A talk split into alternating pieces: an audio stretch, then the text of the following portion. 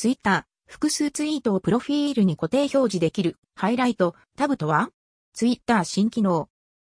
ツイッターでハイライトタブが表示されているアカウントがあり、どんな機能か把握していませんでしたが、今回使い方が分かったので、シェアです。追記。6月17日、スマホアプリでもプロフィールにハイライトタブが表示されているのを確認取れました。ざっくり説明すると、プロフィールへ複数ツイートがピン固定できる機能、または一種類のみのモーメント機能的な感じでしょうか。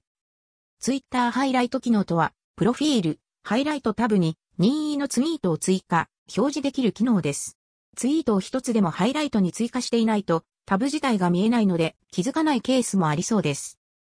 ツイートの右上のをタップした時のメニューで、ハイライトや追加、削除を選択すると、対象ツイートがハイライトタブへ追加されます。